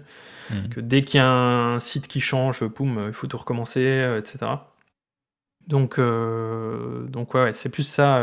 c'est la maintenance de ce truc-là qui. C'est ouf, ça veut dire qu'en temps réel, genre tu vas sur un centre, je choisis une date, en temps réel, vous faites les appels au au centre euh, à l'autre côté, voir les, Enfin, vous sortez le calendrier en temps réel, quoi. Alors, pour le coup, euh, pour ce qui est de, de l'affichage des créneaux, on est légèrement asynchrone. Donc, euh, parce que ça sert à rien, enfin, on a fait des statistiques là-dessus, ça sert à rien d'être 100%, mmh. comment dire, en temps réel sur cette partie-là. Euh, mais par contre, plus tard dans le process, on a des, des, moments où on va vérifier que le créneau est bien dispo et hmm. sinon on te fait revenir en arrière pour choisir un autre créneau. Ok, putain, balèze. J'ai euh, une petite question, vu que j'ai l'impression que tu as une stratégie euh, du coup très locale maintenant, et qu'il y a pas mal de gens qui nous écoutent, qui font du local, qui font du devis local et ainsi de suite. Est-ce que tu as des petits conseils que tu peux donner sur euh, le ranking en SEO local, par exemple? Euh En fait, il y a un point. Il y a un point que je défends Mordicus depuis longtemps d'ailleurs, mais euh, à l'époque on trouvait que ça n'avait pas de sens, mais le CTR pour moi il a une vraie importance. Donc, pour ceux qui nous écoutent, le CTR c'est le taux de clic par rapport au nombre de fois où vous êtes affiché dans Google. Pour moi, il a une, importance euh, capitale. Euh, et je le vois parce que, par exemple, ben, dès que je recrute un nouvel affilié et que du coup, on a une super offre locale à cet endroit-là, bizarrement, dans les trois, euh, mois qui suivent, il y a notre résultat qui commence à monter, monter, monter, monter. Donc, c'est-à-dire qu'on enregistre plus de clics. Et du coup, je pense que Google interprète ça comme un, un, signal positif. Et donc, en fait, il nous fait monter dans les SERP. Et euh, pour terminer, on va être premier, deuxième. Euh. Là, aujourd'hui, sur euh, Check Position, je crois que je, check 150 positions locales, quelque chose comme ça. Et sur les 150, je dirais qu'à 98%, on est 1-2. Donc, et il y a vraiment ce, depuis, ce, process systématique. Depuis combien de temps ça tient, ça je, je, je, fais même plus gaffe, en fait. C'est ouais, vraiment un truc. Euh, plus de 5 ans. Ouais, bah, typiquement euh, sur Lyon, on est... ça fait 10 ans qu'on est numéro 1. Quoi. Génial. Ou, ou, deux, ou deux. Des fois, ça varie un petit peu, mais euh, ouais, ouais. Une fois qu'on est positionné. En fait, on a les meilleures offres. Enfin, et ça, c'est une autre de, mes, de, nos batailles. C'est on veut toujours avoir les meilleurs prix. Hmm. Donc, du coup, on est toujours mieux placé que notre concurrent, on a toujours de meilleurs tarifs qu'eux, parce qu'en plus, ils, ajoutent euh, ce qu'ils appellent des frais de dossier que nous, on n'ajoute pas. Donc en fait, systématiquement, même si on affiche au même prix, ça sera toujours 2 euh, mmh. euros plus cher chez eux. Et les gens, en fait, bah, reviennent en arrière dans les SERP, ils cliquent chez nous, et poum, euh, du coup, on repasse, on repasse devant. Ok. Et sinon, le reste de la stratégie, c'est contenu, lien, enfin rien de. Ouais, rien de. Le jeu habituel. Après, on, ouais, on réinvente pas la roue. Hein. Euh, si, si ton, ton, contenu il est propre, euh, localisé, évidemment, ben après, ben, tu fais du local. Donc, tu essaies de mettre les horaires, euh, l'adresse, le numéro de téléphone éventuellement, une petite map, etc. Et puis, voilà, normalement, Google capte que, tu es, bien positionné. On fait du texte à trous. Bon, ça, je suis pas sûr que ce soit la meilleure chose qu'on fasse, mais dans le local, euh, j'ai l'impression que c'est quand même très commun, très normal, quoi, le texte à trous en local. Tu vois, dans, dans l'interview qui est sortie avec Paul Vengeon, il nous disait qu'il faisait comme ça son local. bon, voilà, qu'il ne le fait pas forcément pour ses clients, mais la réalité, c'est qu'il y en a énormément qui, dans des stratégies locales, font du texte à trous et, et ça marche bien, voire parfois même mieux que des master spin avec des ajouts en local, j'ai l'impression. En fait, le master spin, évidemment, j'y ai pensé. Le truc, c'est que si on voulait que ce soit un minimum sérieux, il faudrait à un moment donné dire OK, on va faire un test, on va prendre deux sites sur la même thématique, avec pas de referring domains. On, va pousser en fait X, la même quantité de pages des deux côtés. D'un côté, on va faire du texte à trous, de l'autre côté, on va faire du master spin. Et, une méthodologie un peu rigoureuse comme ça, et, pas le faire que sur, un, sur deux sites, mais le faire, le, dupliquer le même test en fait sur, je sais pas, une centaine d'exemples. Et, si à la fin on a le résultat de oui, en effet, le master spin euh, fonctionne mieux que, que, que, le texte à trous, voilà, il n'y aurait pas de débat à la limite. Mais en fait, c'est un peu ce que je reproche au SEO, c'est que souvent ça manque de rigueur en fait. Pense qu'il faudrait plus de, tests. Ça se faisait pas mal euh, au début d'ailleurs. Je me rappelle en, euh, quand j'avais atterri un peu par hasard dans le milieu du SEO, mais au début, il y avait plein de gens, leur, ils lançaient des blogs, enfin je pense à Axnet euh, notamment, c'est un, ancien maintenant, mais Axnet, il avait un blog où il faisait des tests, en gros il mettait, il y avait une hypothèse de départ, il faisait deux sites différents, et il regardait ce, qui, ce ressortait comme résultat, et, et voilà, ça s'est un peu perdu, c'est un peu dommage je trouve. En tout cas, je vois moins ce type de, choses sortir et je trouve que c'était assez, assez cool. Bah, ça, en gratuit, c'est moins commun. C'est vrai que moi, pendant longtemps, j'ai acheté les, les SIA quand on était à Malte, euh, où je gérais quand même majoritairement, enfin, je gérais beaucoup la partie SEO euh, de la boîte et du coup, euh, j'étais abonné à un, mensuel où eux faisaient tout ce genre de tests. Et ils lançaient des blogs sur des, des, vraiment des requêtes qui avaient aucun sens où il y avait que leur propre site qui pouvait ranker. Et ils faisaient des trucs euh, juste des tests parfois un peu à la con mais tu vois c'était euh, est-ce que mettre du gras sur le mot clé principal qu'on vise a un impact? Et vu qu'ils lançaient deux fois les mêmes sites enfin et ils le faisaient avec plus encore et eh ben ça leur permettait de valider et à la fin ils disaient euh, oui ça pondère un peu plus apparemment vu que c'est les sites où on a mis le gras qui rankent et ils faisaient ça avec des trucs parfois, mais what the fuck? Et à la fin, euh, tu avais toujours ton petit résultat. Je, je crois que j'ai un classeur énorme comme ça. J'avais tout imprimé à l'époque. Et euh, avec tous les tests euh, comme ça. Qui ça, ça coûte combien ça déjà, Franck? Je sais plus, ça, doit être, ça devait être 600 balles à l'année ou un truc comme ça, ou peut-être 900 balles à l'année. Mmh. Et tous les mois, ils envoyaient un, ils envoyaient un mensuel avec plein de tests. Plein de tests et, les gens qui avaient des idées de tests bah, parmi les abonnés qui disaient euh, voilà moi j'ai une idée de test. Est-ce que vous pouvez vérifier si euh, mettre trois images à la place de deux ça fait mieux ranker je dis un truc à la con mais voilà ou, ou est-ce que si j'intègre une vidéo YouTube ça fait mieux ranker et ils faisaient le test en direct et à la fin ils disaient oui non. Au moins c'était euh, comme tu dis c'était il y avait de la rigueur dans les tests quoi. Ils faisaient des mmh. vrais tests carrés qui donnaient après, par contre, à, la décharge de, des SEO, euh, aujourd'hui, je trouve qu'il y a une inertie dans les SERP qu'il n'y avait pas avant. Mmh euh, je sais qu'au début, j'arrivais à lire la SERP, c'est-à-dire que quand il y avait une mise à jour, je regardais les résultats et en fait, assez vite, j'arrivais à comprendre la logique de la, mise à jour. Je me disais, ok, euh, il y a tel site, il a baissé, celui-là, il, est passé devant. Euh, puis, puis j'analysais comme ça la serre dans, dans mon secteur. Mais, euh, et ça, c'était du coup déjà sur Saint-Poteau, donc c'est il y a 10 ans. Euh, et, très vite, en fait, j'arrivais à dire, ok, je vois à peu près où ça va. Et là, en fait, j'ai l'impression que Google perd un peu la. Enfin, déjà, ils, ils ont une espèce d'inertie où, des fois tu fais des modifs, ça se répercute pas tout de suite, etc. Mais en plus, j'ai l'impression qu'il y a beaucoup moins de logique dans les mises à jour. Ah bah... Euh, il y a vraiment des trucs bizarres des fois, des comportements très bizarres. Euh, euh, donc, voilà, donc moralité, plutôt que de s'angoisser sur la SERP SEO, eh ben, on trouve des leviers d'acquisition différents qui viennent voilà, limiter l'impact. Est-ce que tu aurais la possibilité, Michael, de nous partager une potentielle grosse galère, tu vois, un truc qui t'est arrivé avec Simple Auto qui t'est pas cool, parce qu'on on le sait tous, hein, l'entrepreneuriat, c'est pas que des trucs cool. Est-ce que tu aurais l'occasion de nous parler d'un truc, euh, tu vois, que tu as dû traverser, qui a été bien Ouais. Franchement, la, la, pire expérience de ma vie aujourd'hui, c'est euh, la séparation avec mon associé. Ok. Bah, vraiment, enfin, après c'est un sujet, on n'en parle jamais parce que c'est pas tellement business, c'est plutôt euh, bah, interne à la boîte, etc. sincèrement, c'est la pire galère que j'ai eue. perdu 12 kilos, je crois, quand on s'est séparés. Ah ouais, putain. Ah ouais, Donc, euh, ouais, ça a été violent. C'est comme une euh, rupture amoureuse, quoi.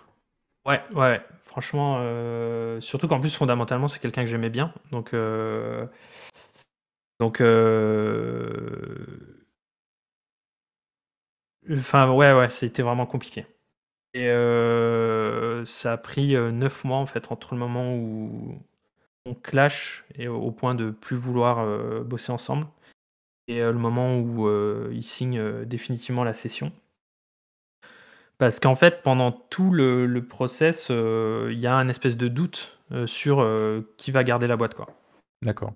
Et donc ça a été très très très très très compliqué. en plus, il avait pris une avocate. Donc moi, j'ai dit, je prends pas d'avocat, je vais, directement. Par contre, j'étais hyper calé, du coup, sur, je, je m'étais vachement informé sur les procédures, etc. Mhm. Donc j'avais pas d'avocat. Euh, je l'ai affronté euh, comme un grand et euh, j'ai gardé la boîte. Donc, voilà, c'était ma finalité, c'est ce que je voulais. Mais ouais, pendant longtemps, il y a eu un gros. Et en plus, comme souvent, c'est toujours dans les meilleurs moments que ça arrive, mais je, en gros, je me sépare. Enfin, on clash en septembre. Et en décembre, il y a ma fille qui naît. Ah, euh, en, plein tumulte. Euh, voilà. Donc, euh, bah, pour le coup, ça a été ma, bulle d'oxygène à ce moment-là. Hmm. ça m'a vraiment permis de me sortir de, de ce, truc où je tournais en rond. Sur, parce que vraiment, enfin, en gros, on se parlait par, ouais, par avocat. Enfin, moi, je parlais à son avocat, lui répondait à son avocat, etc. C'était vraiment très désagréable comme sensation. et il voulait pas vendre ses parts. Euh, moi non plus. Donc euh, en fait, il y a un espèce de blocage.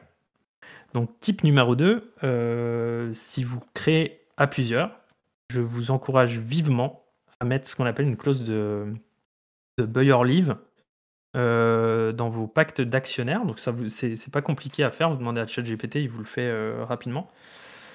la pire des choses qui puissent arriver, c'est vraiment situation de blocage, personne ne veut partir. Euh, puis souvent, tu joues au con en fait à ce moment-là. Euh, donc euh, c'est vraiment à celui qui est le plus con. la boîte part dans le mur. je pense qu'à une semaine près, j'aurais liquidé la boîte. Pour vous donner une idée. Hein. Ah ouais. Ouais. Parce que c'est ce que j'allais te demander. Pendant ce pendant cette grosse vague et tout, tu as quand même un business qui tourne. Euh, il, tourne plus. ah ouais, ok. ok. Ouais, ouais. Non, non, euh, en fait, à ce moment-là, euh, ça tournote, mais. mais non, non, ça, ça allait plus du tout. on avait en plus mis en ligne une nouvelle version du site qui. Il y avait plein de problèmes. Enfin, du coup, non, à ce moment-là, c'était vraiment pas incroyable. Donc, ouais, on était vraiment. Enfin, moi, j'avais. En fait, j'avais créé le dossier de, de liquidation j'allais le déposer, euh, voilà. Et, euh, euh, et, finalement, on trouve un accord financier in extremis.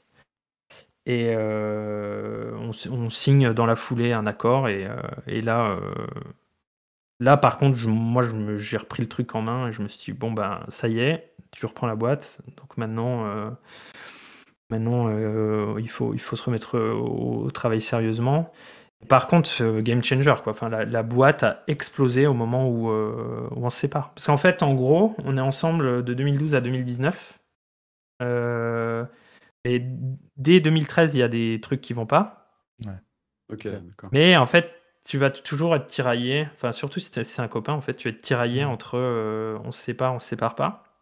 Parce que enfin, moi le dilemme pendant très longtemps c'était euh, préfère perdre la boîte et pas perdre un pote. Sauf qu'au bout de 7 ans, c'est plus ton pote en fait. Parce qu'en fait, il y a tellement de tension, de non-dit dans, dans, dans, le truc que t'as juste pas envie de le voir le soir. Et en fait, tu te rends compte que très euh, doucement, euh, tu n'as plus du tout de relation amicale, en fait. Enfin, t'as, plus, mmh. tu, voilà. Et donc, en fait, bah, quand tu es face au mur et à l'évidence de ça, tu te dis, bon, bah, du coup, il reste que la boîte, donc bah, autant sauver les meubles et voilà. Et, et, et c'est, pire que tout parce qu'en en fait, lui aussi se rend compte de, ça et en fait, lui aussi du coup veut garder la boîte et en fait, euh, ça va forcément au clash quoi. Donc voilà, mais gros, gros learning quand même là-dessus. je dirais, quand vous créez votre boîte avec quelqu'un, bah, mettez cette clause dans. Mmh. Enfin, du coup, je l'ai pas développé, mais la, la, clause de buyer sell, ça, ça t'oblige à un moment donné, s'il y a une situation de blocage, à n'importe quel moment de la boîte d'ailleurs, même s'il n'y a pas de situation de blocage, euh, il y, a un des associés qui peut dire euh, aux autres ou à l'autre euh, Je te rachète tel prix. Et là, il y a deux solutions. Il y a un compte à rebours qui se lance à partir du moment où l'offre est faite. Deux solutions. Solution numéro un l'autre associé accepte, donc il vend ses parts au prix qui lui a été offert. Soit il refuse, mais dans ce cas-là, il est obligé de racheter les parts à la valeur que l'autre lui a donnée. Oh ah, Oh, ah ouais, bah, c'est bah, engagé comme truc. Parce que, bah non, parce que sinon tu pourrais dire à l'autre je te rachète tes parts pour 1 euro et il Exactement. se rouler. Alors que là, tu es obligé toi-même de pondérer combien tu serais toi-même prêt à vendre. Oh, mais ça veut dire, ça veut dire, Michael, que en gros, au moment, c'est obli c'est obligatoire. Quoi qu'il arrive, à partir du moment où il y a des associés qui disent je te rachète tant, il, a la boîte euh, perd un associé, euh, euh, c'est sûr. Ah, c'est immédiat, ouais, c'est un. Bah, le pacte d'associés, en fait, c'est ce qu'on appelle un acte sous sein privé. Donc, en gros, c'est un, un, document que vous signez entre vous, entre associés, sur lequel il y a écrit. Ben, D'ailleurs, vous pouvez ne mettre qu'une seule clause. Hein. Vous pouvez dire, ben, nous, chez nous, il y a, il y a un engagement, c'est clause de BRCL. À tout moment, un associé peut faire une offre à un autre. Et à partir du moment où l'offre est faite, tu définis la durée de réponse attendue et en fait, euh, voilà, par exemple, tu dis, ben, il y a quatre semaines, et l'associé, il a quatre semaines pour euh, soit accepter l'offre, soit, euh, soit me racheter. Par contre, ce qui est démoniaque, c'est que, imaginons que tu sais que ton associé, il n'a pas de thune ou qu'il est endetté ou quoi que ce soit, tu peux grave le mettre dans la merde en lui, en, lui en, lançant cette action, en lui mettant un prix au rabais, et au final, il va être. Ouais, mais soit, lui-même continue à s'enfoncer, euh, et essayer d'aller gratter de l'argent quelque part, tu vois, ou qu'importe le truc. Ou alors, euh, du coup, toi, t'es es, grave gagnant parce que tu vas pouvoir euh, sous-acheter ses parts, quoi. Enfin, acheter à petit prix ses parts, parce que tu sais que lui serait pas en capacité de les payer. En fait, il y, a, y a toujours la, solution. Enfin, il y a une solution qui s'appelle le, le, rachat de parts avec réduction de capital. C'est-à-dire que tu peux faire racheter les parts euh, de ton associé. C'est la boîte qui rachète les parts. Euh, et en fait, euh, du coup, elle détruit ses, parts sociales. Donc en, fait, c'est la boîte qui va s'endetter pour racheter les parts. Et derrière, le capital disparaît. Donc, et, en l'occurrence, c'est ce qui s'est passé chez nous. On a, fait, on a fait une réduction de capital. C'est public, donc je peux en parler, mais euh, c'est ça. En fait, du, coup, c'est la boîte qui a racheté les parts et, qui, a, qui a détruit les parts. Et du coup, toi, tu te retrouves avec 100% du capital. La boîte est endettée. Après, par contre, faut euh, convaincre ton banquier à nouveau. Enfin, euh, voilà, l'idée, c'est mmh. que. Mais il y a toujours moyen de trouver.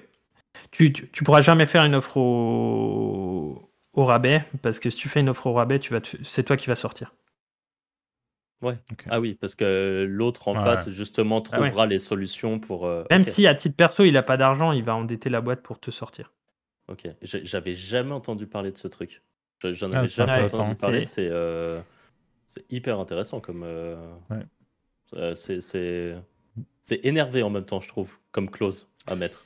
Ouais, mais c'est bien. Enfin, ouais, Mais, mais en effet, ça, ça permet de pas bloquer parce que tu vois, c'est pour ça que je te posais la question. Pendant neuf mois où ça clash, qu'est-ce qui se passe? Et tu le dis, la boîte coule toute seule en fait parce que Ouais, je ouais. suppose qu'il y en a aucun des deux qui a envie de bosser. Bah ouais. Donc du coup, Bah il oui. se passe plus rien. Les freelances, s'il y a personne pour les manager, bah il se passe. Enfin, et ils font leur taf de survie, mais bon, euh, s'ils sont même pas sûrs qu'ils vont être payés, est-ce qu'ils vont vraiment continuer? Enfin, c'est voilà, c'est tout ça quoi. Ouais, ouais, non mais cla- clairement, et c'est la pire chose qui soit. Et puis moi, je considère sincèrement, enfin moi je considère que j'ai perdu euh, 7 ans en fait dans le développement de la boîte. En fait, on lance en 2012 euh, et finalement on, on devient solo en 2019 et c'est à partir de 2019 que la boîte décolle. Donc, euh, euh, donc euh, vraiment, enfin l'impression que j'ai, c'est que j'ai bah, déjà que j'ai fait le bon choix, et surtout vraiment j'ai l'impression d'avoir perdu du temps quoi. Parce que là, la boîte fait x2 de chiffre d'affaires chaque année quasiment. Donc, euh, donc, euh, donc ouais, juste la gros, vraiment une, grosse impression, impression de perte de temps. Euh, voilà. Après, des enseignements quand même. Enfin, mine de rien, c'est pas du temps totalement perdu puisque, enfin voilà, maintenant je fais attention. Sur Botmatic, euh, par exemple, c'était hyper clair avec mon associé. Typiquement, enfin, il y a le truc de dire au départ, quand tu es associé, de dire ben, s'il y a une décision à un moment à trancher, qui, qui est-ce qui prend la décision? Donc le- au départ, tu es un peu euh, bisounours, tu dis ah non, on prendra la décision à deux, etc. En fait, ça marche pas. Ça marche pas du tout. Euh, parce qu'il y a un moment des vraies décisions qu'il faut prendre et là, personne n'est d'accord. Mm. Ouais. Donc euh, tu prends pas la décision. Et là, en fait, typiquement, euh, avec Clément, euh, mon associé sur Botmatic, euh, en fait, ça, tout ça, ça s'est ré- réglé en, en deux heures. On a déjeuné. Au départ, on a déjeuné, je, je voulais juste prendre de ses nouvelles. On termine euh, le repas. On est OK pour euh, lancer une boîte ensemble. Et euh, il est OK euh, sur le fait euh, que je sois majoritaire et sur la clause de, de, de buy or sell. Voilà. Ok. Parce que lui-même avait une expérience précédente, euh, parce que c'est l'ancien CTO de Yourplan, euh, la billetterie en ligne. Je sais pas si vous voyez. Non. Euh, Ça me parle pas. euh, c'est un, ouais, c'est une billetterie en ligne qui est, euh, qui est, qui est vraiment, vraiment pas mal. Ils ont un concurrent qui s'appelle C'est Wizeven, je crois. WizEvent, je crois. Ouais, Ouais. WizEvent. Ouais, ouais, voilà. Donc, donc ouais, une belle, belle boîte. Et, et voilà, et lui, il avait une expérience précédente aussi. Donc, on savait ce qu'on voulait pas sur la nouvelle boîte. On savait ce qu'on voulait. Donc, euh, donc ça facilite les choses. Mais ouais, Et en c'est fait, faut ton pas pote- négliger le pacte d'associés. Il y a des trucs. C'était à ton mettre pote dedans. à la base ou pas, euh, Clément? Avant, Alors Clément, euh, Clément, c'est rigolo parce que en gros, euh, on, on se rencontre à l'UM Lyon, à l'incubateur Ok. l'UM Lyon. Et à ce moment-là, en fait, euh, donc ils viennent de lancer Yourplan et ils travaillent sur euh, une autre boîte qui s'appelle 360 Médical, qui est devenue une très très belle boîte d'ailleurs, qui, qui, qui faisait un peu euh, un espèce de moteur de recherche des posologies de médicaments pour les médecins. Mhm. Euh, et depuis, c'est devenu euh, beaucoup plus que ça, mais voilà. Et à l'époque, en fait, euh, l'équipe de Yourplan, pour gagner un peu d'argent, parce que Yourplan, ça démarrait, ben, en fait, ils faisaient du dev à côté, parce qu'ils ils étaient hyper bons développeurs, donc ils faisaient du dev. Et c'est comme ça qu'en fait, on s'est rencontré avec euh, Clément. On s'est hyper bien entendu avec toute l'équipe de Yourplan, et finalement, on a pris nos locaux ensemble euh, à Lyon avec une autre boîte qui s'appelle Romler. Euh, et euh, on était euh, pendant plusieurs années tous ensemble, on partageait les mêmes locaux. En fait, avec Clément, ça fitait super bien. Enfin, vraiment, on a, deux caractères très. on, s'aime bien, quoi. Voilà. Donc, du coup, du coup, c'est pour ça que finalement, ça s'est réglé en deux heures cette histoire, parce que. D'ailleurs, c'est rigolo parce qu'on on savait pas sur quoi on allait bosser et on juste on savait qu'on voulait bosser ensemble, quoi. Et, et c'est que quelques mois plus tard, qu'après plusieurs idées, euh, il y a Botmatic euh, euh, qui arrive. D'ailleurs, c'est lui qui me suggère l'idée et euh, il me fait- un test, un- une espèce de, de POC, et je regarde ça, je me dis, waouh, c'est incroyable. Et euh, voilà, c'est comme ça que l'aventure a démarré. Ok. Ah, Ça, ça tombe bien. Alors, si je peux me permettre, Franck, euh, je vois que tu avais peut-être une question. Si vous êtes tous OK, je propose qu'on fasse une transition justement vers, euh, vers ton SaaS IA, parce que là, on est déjà à 1h10 de podcast, on va éviter de... Enfin, on en a encore, on peut encore euh, euh, poursuivre, mais juste pour qu'on fasse le virage maintenant, comme ça, on, parle Ah, un petit peu de ton Est-ce que SaaS je peux aussi. poser une toute dernière Vas-y, question vas-y, sur envoie, la dernière. Ouais, c'est vas-y. pour rebondir aussi sur un truc de. quand tu étais à l'école, tu disais que tu avais eu pas mal d'intervenants qui étaient des personnes qui avaient fait des très beaux exits. Est-ce que Simple Auto, un exit euh, serait possible pour toi tu vois? Est-ce que est-ce que tu es prêt à vendre ton bébé ou? Alors, euh, c'est rigolo parce que quand on a lancé au, dé- au début, moi, je, en gros, j'avais en tête euh, 3, 4 ans, 5 ans max et un exit. Ok. Et aujourd'hui, j'ai absolument pas envie de vendre. Euh, donc, parce qu'en fait, cette boîte, elle est, elle est trop cool, en fait. Je vous ai dit que j'étais papa, je crois. Oui. Euh, En fait, c'est une boîte que j'ai vraiment structurée un petit peu. euh, Enfin, je pense que la, la première chose qu'on recherche quand on est entrepreneur, c'est la, liberté. Ouais. C'est le fait qu'il n'y ait pas des gens qui te donnent des ordres et le fait d'utiliser ton temps comme bon te semble. Euh, voilà. Et euh, le temps, euh, quand, quand tu es papa, ben, en fait, euh, il y a- y c'est- hyper cool parce que enfin voilà, euh, je sais que je, je compte pas le temps que je passe avec, euh, avec ma fille.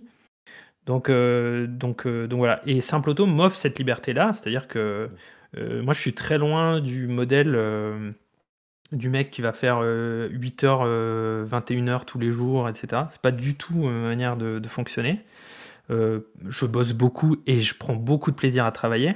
Mais il n'empêche que quand il faut se libérer euh, et passer du temps avec, euh, avec euh, ma petite famille, ben, je ne me pose pas la question une seule seconde. Quoi. Enfin, la priorité, elle est là. Et après, le boulot, voilà, c'est. le boulot, c'est un, pour moi, c'est un loisir, quoi, presque. Donc, euh, du coup, euh, voilà, je, je considère ça comme un loisir et donc je, je, je- je travaille euh, pour me faire plaisir. Mais avant tout, euh, je me fais encore plus plaisir avec, euh, avec la famille. Top. Eh ben, très bonne dernière question. Merci Franck. Et on va pouvoir du coup bah, parler un petit peu de, de ton SaaS. Tu nous as expliqué le, le concept, euh, l'objectif. Tu me dis si déjà c'est Botmatic, hein, je dis pas de bêtises. Ouais, Botmatic, ouais. ouais. Botmatic, on mettra évidemment un lien en description pour tous ceux que ça intéresse. Euh, Aujourd'hui, ça permet du coup de, de, de créer son propre chat GPT, de le mettre dans un, dans un contexte, de lui fournir de, de, de l'information et donc euh, voilà, de personnaliser une, version de chat GPT. Moi, ma première question, enfin une version de chat GPT, justement, c'est un peu ma question. Est-ce que aujourd'hui euh, tout ça est plug à OpenAI ou vous passez par un autre euh, large, enfin LLM pour, pour ça? Ouais, aujourd'hui, en effet, il y a OpenAI derrière. Pour le moment, c'est juste que c'est le meilleur, ce qui fonctionne le mieux. Mais on n'est pas du tout euh, pieds et poings liés avec eux. Euh, le jour où il y a une meilleure techno qui sort, Mm. ben, on, on passera par, euh, par euh, une, autre, une, une autre techno. En fait, l'idée derrière ça, c'est quand même d'avoir un moteur de réponse à partir de, de, de- des données que, tu, que toi tu lui fournis. Donc tu entraînes le modèle sur un site web, euh, des documents PDF, euh, du texte. euh, tu peux donner un sitemap aussi si tu veux. Et, nous, ce qui nous importe, c'est la qualité de réponse. Donc après, aujourd'hui, la meilleure qualité de réponse, il y a OpenAI, c'est OpenAI. Demain, si on trouve une meilleure techno, on passera sur une autre techno. Et donc le, le but euh, de là, ce que je vois, c'est de pouvoir faire euh, majoritairement, euh, après tu me dis si je me trompe, mais c'est vraiment du support client plutôt. Ah, En fait, euh, ouais, l'idée, l'idée de base, c'est ça, parce que du coup, que ce soit euh, moi sur Simple Auto euh, ou euh, Clément sur Yourplan, Your- euh, enfin, Yourplan, pour, pour la petite idée, euh, enfin, Clément, il a, il a traité le support client de Yourplan pendant le Covid. Je sais pas si vous voyez ce que ça donne, mais en Mhm. gros, ils ont annulé tous les événements. Ouais. Euh, et ils voyaient leur chiffre d'affaires disparaître, alors que c'est du chiffre d'affaires qui était booké, entre guillemets. Euh, voilà. Et en plus, les... je sais pas si vous vous souvenez, mais les premières choses qui ont sauté, c'était justement les concerts, euh, tout, tout ce qui était événementiel, en fait. Et c'est la dernière, cho- dernière chose qui est revenue. En fait, Clément, ça a été un peu la, enfin, il a à ce moment-là, il a, il a, il a vraiment beaucoup travaillé. Il, enfin, il voyait ce. Je pense que ça a contribué au fait qu'à un moment il dit stop, on arrête, je, je m'en vais. Euh, et, voilà. Et lui, il a du coup beaucoup géré, géré le support client à ce moment-là parce qu'il était plus sur la euh, il était plus sur la partie dev, mais il était plutôt sur la partie euh, support client. Et moi, Simple Auto, aujourd'hui, c'est pareil. le, le, chat, en fait, je pense qu'il y a 70% des, des, conversations, mais je ne parle pas des messages, je parle vraiment des conversations. Il doit y avoir 70% qui sont traités automatiquement. Euh, c'est pas la même techno parce que pour le coup, euh, c'est deux ans, ça fait deux ans que j'entraîne euh, le, bot quotidiennement sur Simple Auto. Avant mais, avant qu'OpenAI soit aussi connu, avant que ChatGPT soit aussi connu. Mais en fait, du coup, ce qui s'est passé, en fait, quand Clément m'a dit regarde ce que j'ai fait, la première chose que j'ai fait, évidemment, j'ai pris tout ce qu'il y avait sur Simple Auto, je l'ai balancé à l'outil. Et là, en fait, du coup, je posais les questions qui passaient pas, enfin que sur, euh, notre support client, euh, le, bot n'arrivait pas à comprendre. Je les ai balancés en fait à, à la techno que, Clément venait de faire. C'était un POC, hein, ni plus ni moins. Et, euh, et, en fait, là, il captait quoi. En fait, c'est, là, c'est hallucinant parce que moi, je me dis, ouais, ça fait deux ans que tous les jours, j'alimente un chatbot euh, avec euh, des phrases, des versions de phrases, des fois c'est juste des mots qui changent, etc. Et là, en fait, c'est hallucinant, quoi. Je, j'ai, enfin, vraiment, j'ai halluciné. Je me suis dit, waouh, c'est, incroyable. Et du coup, bah, quand j'ai testé, j'ai dit à Clément, allez, go, on y va. C'est, ce projet-là. Ça voilà, on a, je crois qu'on a testé trois idées avant. Et là, ce truc-là, quand, quand, quand, je l'ai vu, euh, j'ai dit euh, c'est parti. C'est sur ce projet qu'on va, qu'on va partir. Parce que c'est vraiment trop impressionnant. Enfin, c'est vraiment trop bluffant, quoi. Même moi qui y ai le nez là-dedans tout le temps, euh, ChatGPT, je l'utilise depuis le début, je suis abonné depuis. Enfin, enfin je pense que vous, c'est pareil, mais c'est un onglet qui est maintenant constamment ouvert sur, sur Chrome. Mais là, le fait de, le enfin, de vraiment de l'entraîner sur des documents qui sont les tiens, sur des pages web, euh, sur. Euh, d'ailleurs, enfin, un truc que je me suis amusé à faire, c'est que j'ai aussi pris la doc, par exemple, de, de mon prestataire de paiement. Parce que une des questions récurrentes quand tu fais du e-commerce, c'est j'arrive pas à payer. Hmm. En fait, le j'arrive pas à payer, il est très vague. Euh, et derrière, en fait, il faut essayer de, de, voilà, d'en savoir un petit peu plus au niveau du, client. Et en fait, dans les docs des prestataires de paiement, généralement, tu as des codes euh, de retour, euh, les erreurs, etc. Mmh. Et en fonction de ce que va dire le client, la réponse, elle va être différente. Donc, euh, donc tu peux tout à fait dire, bah, OK, je, balance la doc de, Stripe là-dessus mmh. pour qu'il réponde bien pour les gens qui n'arrivent pas à payer. Trop bien. Ok. c'est très cool comme projet en tout cas. Et du coup, le deuxième usage, donc pour en revenir à ta question initiale, c'était euh, euh, le, support client. Évidemment, c'est le, le, le, premier, euh, voilà, premier usage. L'idée, c'est que derrière, si tu as déjà un logiciel de, chat, ben, tu viens plugger le moteur de réponse parce qu'on a une API. Donc, tu plugs le, le, moteur de réponse et comme ça, ben, tu as les réponses automatiques dans ton logiciel de chat. Par exemple, as un intercom Toi, ouais, par exemple. Intercom, tu peux lui mettre. Ok. Ouais. D'accord. Ouais. Ben, typiquement, Intercom, ils ont sorti une solution similaire qui s'appelle Fin, je crois, un truc comme ça. Euh, et je crois qu'ils facturent 1 dollar ou 0,99 centimes le, le, la conversation. Ce qui est énorme. Ah ça fait mal. c'est vraiment énorme. Bon, globalement, ils sont assez chers, hein, Intercom. C'est pas donné. Façon, les, les chatbots, c'est cher en vrai. Ouais, ouais, clairement. Et, euh, et, justement, enfin là, l'idée, c'est d'arriver de, d'arriver avec une solution qui est beaucoup plus abordable et surtout qui n'est pas limitée, parce que ben, Fin, tu l'utilises si, euh, si, si, tu utilises Intercom, tu as leur solution plug and play. Mm. Et là, nous, l'idée, c'est de dire, ben, ok, euh, quel que soit le, le, le, système que tu utilises, enfin moi, dans mon cas, sur Simple Auto, j'utilise Crisp, par exemple. Mm. Ben, en fait, tu, tu le plug à ton, ton logiciel de chat et euh, derrière, euh, voilà, tu as les réponses. Euh, tu n'as pas besoin d'être pieds et poings liés avec tel ou tel système. Est-ce que tu as une, une, dimension internationale avec ce type de soft, enfin de, de SaaS? Ouais, ouais, complètement. le site d'ailleurs est déjà en anglais. Enfin, je sais pas si vous avez regardé, mais ouais, il est dispo en anglais. Euh, J'en discutais hier avec euh, Clément. euh, J'aimerais qu'on ait le- l'espagnol, le, portugais pour le Brésil et, euh, et le japonais assez, assez rapidement. Donc, enfin, moi, moi, je pars du principe que maintenant, en fait, avec OpenAI, justement, il n'y a plus de barrière de la langue. Hmm. Voilà, même si tu, tu- tu poses une question euh, ouais, un support client et que derrière il a, il, enfin, il a plugué ça à OpenAI, il peut avoir une traduction à la volée. euh, il- enfin, voilà, ça marche super bien. Euh, donc, ouais, pour moi, il n'y a pas de barrière de langue. Et d'ailleurs, notre, notre ambition, c'est quand même vraiment le marché US tout de suite. Quoi. On, on veut tout de suite aller cibler États-Unis, Canada, Australie, Royaume-Uni. Et euh, la France, finalement, c'est un tout petit marché. hein. Enfin, c'est.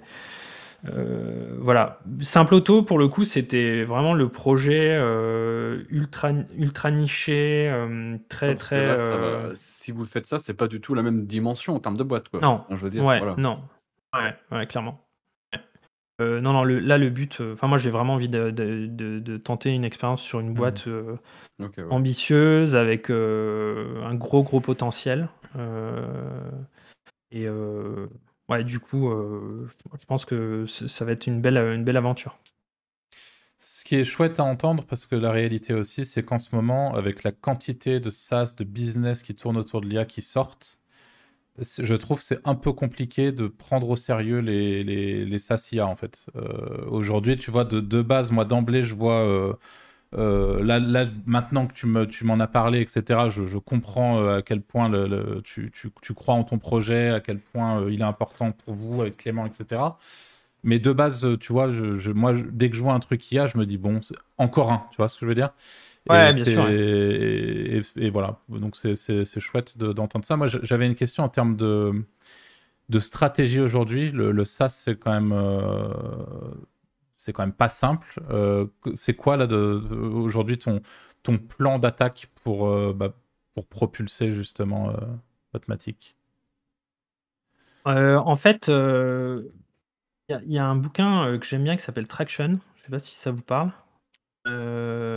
C'est un, un- une espèce de méthodologie d'acquisition client et qui te donne les 19 leviers d'acquisition client qui existent aujourd'hui.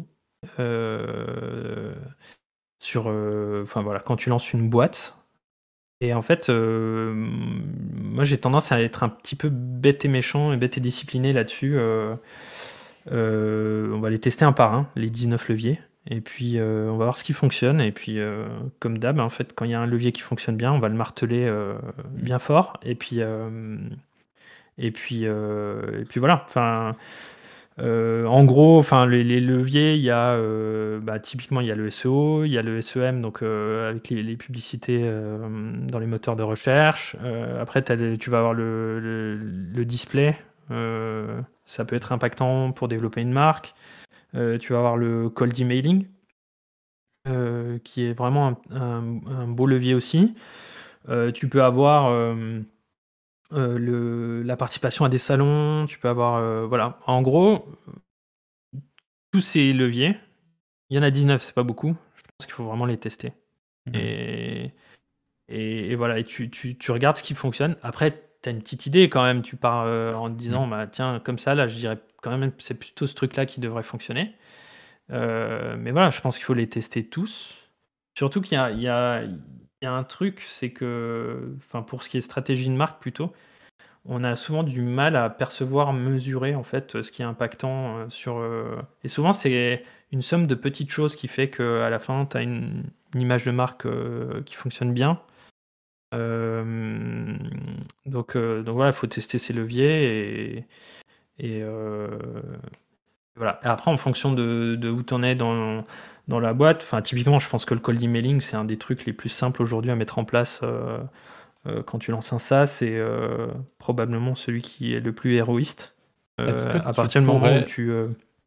Est-ce que tu aurais moyen, de nous donner, toi là demain pour faire ton cold emailing pour ton SaaS, tu utiliserais quels outils, tu vois, concrètement? Où est-ce que tu trouverais les emails? Enfin, tu- comment tu t'y prendrais? Euh, bah, pour le coup, euh, euh, bah, c'est une discussion avec Anto qui a fait un petit déclic chez moi par rapport à BuildWiz. Anto, tu, tu confirmes? Oui, euh, tu sais, la liste des technologies Ah oui, sur oui, les oui, sites. oui, oui, oui, oui, oui, Voilà. ouais, ouais, ouais. Et en fait, euh, voilà, donc c'est un, un petit, un petit, un petit, euh, un petit site, un petit service qui te permet en fait de, de- d'aller chercher des sites en fonction des technologies qu'ils utilisent sur leur site. Mhm. Euh, et ça te génère en fait des listes de sites et quand il y a des mails, par exemple, tu as les mails de contact ou les formulaires si tu es un GSA euh, addict. il y en a de moins en moins, mais Anto fait partie de ces, ces gens-là. Euh, du coup, euh, tu, peux, euh, ouais, tu peux massivement envoyer des mails. après, faut faire attention à ne pas être spammy, mais je pars du principe qu'en fait, si tu cibles bien tes clients, Mhm. euh, tu seras pas, enfin, ils te considéreront pas comme du spam. Au pire, ils te répondront pas. euh, et puis au mieux, ils te répondront. Ils seront contents que tu les sollicites parce que as bien ciblé et ça, ça leur, euh, ça leur va bien. Et, et du coup, Mais, tu euh, passes par quoi? Lemlist, par exemple, pour faire ton, ton- tes mails? Ouais, il y en a plusieurs. Alors, euh, pour le coup, euh, il y a reply.io qui, qui fonctionne bien. Je l'ai testé. Ok. Euh, L'Emlist, il a l'air plus complet. Il est plus cher aussi. Donc, donc voilà, mais je pense qu'il faut tester. Après, il y, en a d'autres, mais l'Emlist, ils sont quand même bien, Mhm. Bien, euh, ouais, bien instaurés. Euh, donc, euh, enfin, ils sont, ils sont, ils sont connus et ça fonctionne bien. Donc, euh, euh, donc là, en l'occurrence, sur, sur Botmatic, je vais tester avec l'Emlist. Ouais. Euh, j'ai Et- du coup- Ouais, vas-y, vas-y, vas-y.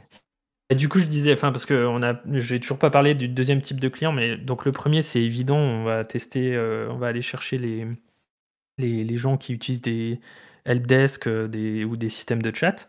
Et, euh, et le deuxième type de client qu'on va chercher sur, euh, sur Botmatic, c'est les clients qui enfin, les gens qui ont une entreprise. Ils, ont des bases de bases documentaires internes, genre des wikis, des Notion, etc. Et souvent, c'est perte de temps pour aller chercher les infos, on sait jamais où c'est, etc. Et l'idée, en fait, c'est de dire, bah, OK, votre, votre wiki, il existe, vous le pluguez sur Botmatic, et en fait, euh, plutôt que de donner un lien du helpdesk, euh, enfin, de votre wiki euh, à vos employés, donnez-leur le, le lien du chat, ils vont poser la question et le chat va leur répondre instantanément, et t'évites. C'est de la faut- FAQ en direct. Exactement, ouais. ouais. En fait, il faut imaginer, quand tu es une boîte de 5 personnes, ça va te paraître pratique. Par contre, quand tu es une boîte de 5000 personnes, Hmm. bah, chaque minute perdue en fait, sur, sur euh, la recherche d'une info euh, dans un wiki interne, euh, bah, en fait, c'est du temps perdu pour l'entreprise. en fait. Et nous, on sûr. se dit, bah, ok, on peut être beaucoup plus efficace aujourd'hui. Tu donnes un, un chat, euh, il pose la question, il a la réponse et il passe à autre chose. quoi. Donc, euh, ah, je trouve qu'on a fait un vrai bond en avant là sur, sur justement le, les- la, la- la rapidité de, de retrouver des informations. Enfin, là-dessus, OpenAI euh, est vraiment un outil assez incroyable. Ouais, clairement. Anto, tu Une avais une question, alors. Ouais, je voulais juste, parce que je vois que tu as fait le choix de faire un- un- une offre d'essai sur ton site. Ouais. Et c'est une question que parfois on a peur des abus. Je veux savoir si pour le moment tu as des abus ou est-ce que. Comment tu. Ouais, bien sûr, ouais, bien sûr, bien sûr, ouais, bien sûr. Bah, tu vas, tu, après tu surveilles, mais oui, bien sûr, on, fait- on fait attention à ça. Euh, après l'offre d'essai, en fait, euh, on a mis ça en place parce que on trouve que c'est tellement hallucinant en fait. La première fois que tu mets un site et que tu as le bot qui te répond instantanément. Enfin, en gros, faut imaginer Mm. que euh, j'ai j'ai fait le test la dernière fois, une démo, c'était euh, donc WP Rocket. Ça, je sais pas, ça vous parle euh, Mm. Le plugin de voilà. de cache. En gros, voilà, exactement. Et en gros, je suis allé chercher la documentation euh, de WP Rocket. Je crois que ça a pris 3 minutes pour qu'il ingère euh, 800 pages, un truc comme ça. Ok. Et euh, donc, en trois mi- au bout de 3 minutes, tu as un bot à qui tu poses une question, il te répond. Enfin, du coup, c'est il y a un effet waouh, et on s'est dit, à tous les gens en fait qui ont de près ou de loin un site, euh, que ce soit un site SaaS, que ce soit du e-commerce, que ce soit euh, ou même un site où ils vendent indirectement des choses, eh ben, il faut qu'ils puissent tester et qu'ils posent des questions au chat. Ou s'ils ont déjà des questions sur leur système de chat, qui, prennent les questions des clients et qui les posent euh, après avoir entraîné le bot euh, dessus, et euh, qui se rendent compte par eux-mêmes du résultat. Quoi. Donc c'est pour ça qu'il y a ce essai gratuit de 7 jours pour que les gens puissent se faire une idée. Ok. ok, ok. Bah écoute, moi j'ai fait le tour de mes questions de mon côté. C'était très intéressant. On est sur un bon, un bon timing. Je sais pas si tu as peut-être quelque chose à rajouter euh, de ton côté, euh, Michael, avant, avant qu'on se laisse. Peut-être pas, il hein, n'y a pas d'obligation. je, euh, je sais pas si ça peut intéresser. Enfin, j'imagine que dans votre audience, il y a pas mal de SEO qui font de l'affiliation. Euh, mmh. Du coup, sur Botmatic, on lance un joli programme d'affiliation. Donc, euh, en alors, je l'ai pas fait sur Simple Auto. Donc, euh, pour le coup, ça fait partie des 19 euh, leviers d'acquisition dont je vous parlais. Ouais. Euh, je l'ai pas fait sur Simple Auto parce que pour plein de bonnes raisons. Mais euh, là, sur celui-là, il, est, il, il, y en a un qui est en place, qui est en RevShare et qui dure 24 mois. Voilà. Donc, en gros, tous les affiliés qui viennent de, de chez vous, ils prennent 30% par mois pendant 24 mois. Ok. Ça roule. Et est-ce, tiens, ça c'est plus pour, enfin c'est pour moi, mais ça intéressera peut-être des gens aussi, parce que je, je, suis aussi dans ces problématiques de SaaS et d'affiliation. Tu passes par un partenaire tierce pour gérer tes affiliations Vous avez fait un truc en interne pour euh, Non, on a pris euh, Rewardful. Ouais, ok. Ouais, c'est plug and play, ça marche bien. Euh, c'est pas pris la tête. Magnifique. Merci encore, Michael, pour, euh, bah, pour ta présence bah, sur ce podcast. C'était euh, super enrichissant. Et, euh, et, merci à vous qui, vous qui nous avez écoutés jusqu'à maintenant. N'oubliez pas de laisser un petit commentaire à cet épisode si vous a plu, si vous avez des questions potentiellement à poser à Michael, des remarques. voilà, n'hésitez vraiment pas. Un petit pouce bleu aussi sur l'épisode, ça fait vraiment plaisir. Les petites étoiles sur Spotify, les plateformes d'écoute diverses et variées. Et on se dit à la semaine prochaine pour un prochain épisode. Salut Salut Salut